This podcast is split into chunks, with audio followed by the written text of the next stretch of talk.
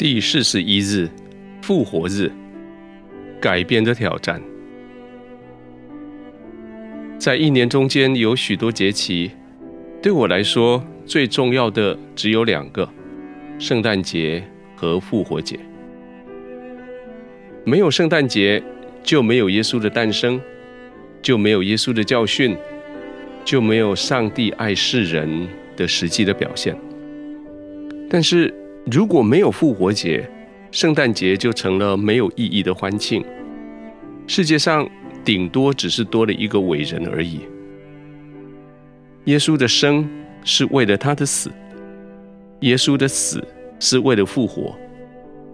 圣诞节的欢庆是为了复活节的荣耀。我们喜欢庆祝圣诞节，因为圣诞节代表了上帝爱我们。上帝为我们预备救恩。对于复活节，我们却比较被动，比较低调，因为复活节谈到的是耶稣的受苦，是耶稣被钉十字架的惨境。其实，复活节应该是一个比圣诞节更重要的节日。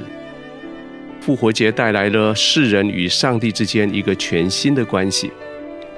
复活节也带来了选择与改变的挑战。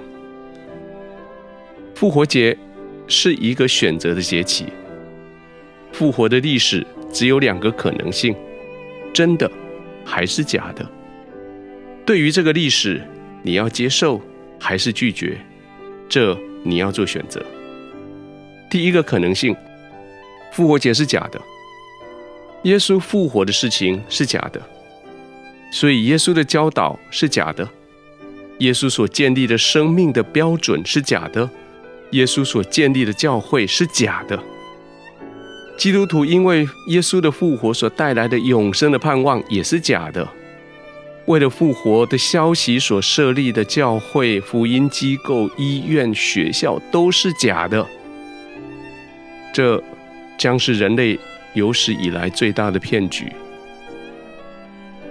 哥林多后书十五章，保罗说：“基督若没有复活，你们的信便是徒然，你们仍在罪里。就是在基督里睡的的人，也都灭亡了。我们若靠基督，只在今生有指望，就算比众人更可怜。幸好，所有的证据都指向复活节是真的。”圣经的记载证明耶稣复活是真的，历史文件证明耶稣的复活是真的，罗马政府的比拉多、百夫长的表现证明耶稣的复活是真的，亚利马太的约瑟、尼哥底姆的表现证明耶稣的复活是真的，门徒的经历证明耶稣的复活是真的。门徒后来的表现，从怕死的人变成不怕死的使徒，甚至为了这个复活的信息付上生命的代价，证明耶稣的复活是真的。千千万万的人经历耶稣复活大能的人，证明耶稣的复活是真的。这其中包括将福音带到台湾来的宣教士马雅各、巴克里、马街、兰大卫、梅建物、甘维林等等。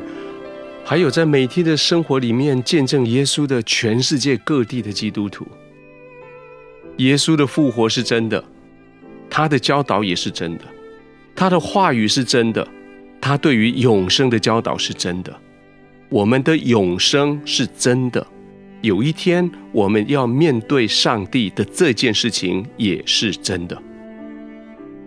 现在我们的挑战来了。复活节是一个要我们做改变的节制。